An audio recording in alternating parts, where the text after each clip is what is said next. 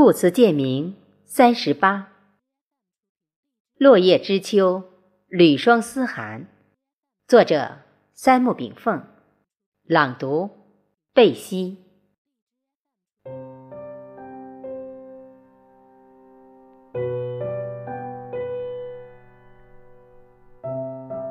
合抱之木，生于毫末；九尺之台，起于垒土；千里之行。始于足下，一切事物的发展壮大，皆源于渺小卑微的点滴端倪。生命的错落起伏，一定是高低一致。一夜暴而富，也必须有一夜贫如洗与之相应。由之可见，一切事业并非做之盛大之极，而是永保长青不衰。木桶效应告诉我们。做大木桶的长板，不如补足木桶的短板。人人争取着在舞台光鲜之处一览万众之小，但有谁愿意在卑微低洼之处的默默无闻的补齐短板呢？飞鸟之音，云山相呼，身心之感，三界有应。天人合一的世界里，依据天人感应而进行着信息与能量的交换。宇宙三大元素，道家言为道，一阴阳三者；儒家言为太极、无极两仪三者；佛家言为性、相、识三者。为言简释明，佛家以三神佛对应宇宙三元素，相称以名。六祖坛经曰：“佛度众生，众生度佛，是名平等。众生度佛者，烦恼生误解；佛度众生者，误解灭烦恼。是之，非无烦恼，非无误解；是之，非烦恼无以生误解，无误解无以灭烦恼。若迷时。”佛度众生，若悟时，众生度佛。何以故？佛不自成，皆由众生度故。诸佛以无名为父，以贪爱为母。无名贪爱皆为众生。迷时在此岸，悟时在彼岸。若知心空无相，则离迷悟。既离迷雾，亦无彼岸。如来不在此岸，也不在彼岸，不在中流。故佛有三身者：化身、报身、法身。化身应事，报身应智，法身应觉。觉而无为，即法身；开智成道，即报身；随缘救度，即化身。从此观出，相应于宇宙三元素，佛亦分为三身佛，即法身佛、报身佛、化身佛。我们不要把世界五大思想中所言之道，佛、上帝、无极、真主等认为神秘遥远。其实，我们都是大道的化身，都是佛的化身，都是上帝的化身。也是无极的化身，也是宇宙真主的化身。因为整个宇宙本是一体，悟达此理，便是天人合一。尽管宇宙现象丰富多彩，中外圣人开悟见真，知其天人合一，明其众生即佛，了达一生万物，万物归一之理。大道、上帝、真主。无极等皆为佛之法身，故没有分别。内部心网，外部植物，没有烦恼，也没有菩提，随缘度日，随风化雨。易经有言：“履霜坚冰至。”鬼谷子悟道后著书曰之《鬼谷子》，其对宇宙本体之描述曰：“其大无外，其小无内。”鬼谷子之道、老子之道与易经之道三者不谋而合。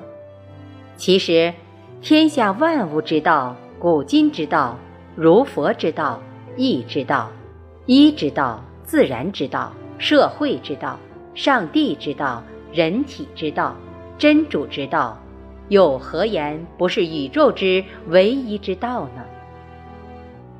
宇宙只有一个，宇宙之道只有一则。不过是无极本体之下的太极阴阳变化耳，都是一根之树开出的朵朵鲜花，都是一根枝干上结出的颗颗硕果。一叶知秋，通过探讨人体经脉运行之法则，便知天地之道。从子时到寅时，胆经、肝经、肺经当令。天地被一派阴霾之气笼罩，故以眠而养。从五点起到卯时，到辰时九点止，大肠经、胃经当令。天地一片阳明之气，故以动养。大肠排残为动，胃纳早餐为动，晨练为动，劳作为动。此时若大肠不能排便，胃口难食不思饭，身体恋床困倦，皆为病态。病态若久成习，便折寿夭。何言如是？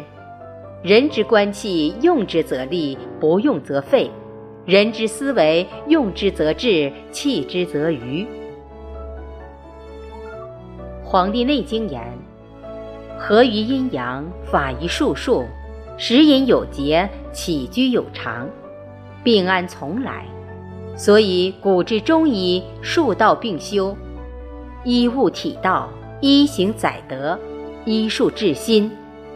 今之医生借助器具，不学无术，上无医道，下丧医德，医术无成。今医以器具辨证有何错？医械只认实病。不认虚病，只认已病，不认未病；只认肉体，不认经络。人生要以养护我们的精神生命为先，以治疗人体病变为辅。七分神养，三分医治。身体很多疾病，其实只要养生到位，百病自除，还除医药手术。饮食以素淡为主，少食难化之物，如烤肉、炸肉等。这些东西在大肠内要比谷类蔬果难化。烧炸腐肉在三十七度体内封闭两天，会出现怎样怪味异味？只有肠胃知晓，却又无奈。真正的养生不是养体，而是养神。养性、养心、养情、养志，精神健康，性情温和，心宽体胖，这才是真正养护我们的身心双命。肉体之命不过精神生命的仪式工具而已。根据统计，人体之病因百分之七十以上来自情志不遂、精神失调。因风暑湿燥寒火六邪致病因素仅百分之三十。我们身体有个特点，就是自我康复能力和免疫能力极强，但这些能力必须在阴阳平衡时发挥最佳。如果我们情志不畅及精神失调，则免疫能力减弱或消失。由故，要做个大心或无心之人。一切看破放下，就是养生，减少浮躁。人体只有在寂静之中，才能达到最佳阴阳平衡状态，故心静神安。睡眠就是养生。古人云：“入乡问俗，入家问讳，见老问礼，见病问变。”可见，诊病必从两辨问起。胃与脾相表里，心与小肠相表里，肺与大肠相表里，膀胱与肾相表里，肝与胆相表里。心包与三焦相表里，故问病者之两变，阴脏阳腑之变皆知。一夜而知秋来，履霜而知寒至，见冰释而念潺潺流水，见雁衔还而知春江满园。这就是生命预期，这就是规律之线，这就是大道循循。只有做到让生命平淡如水，波澜不惊，才算是知天命之人。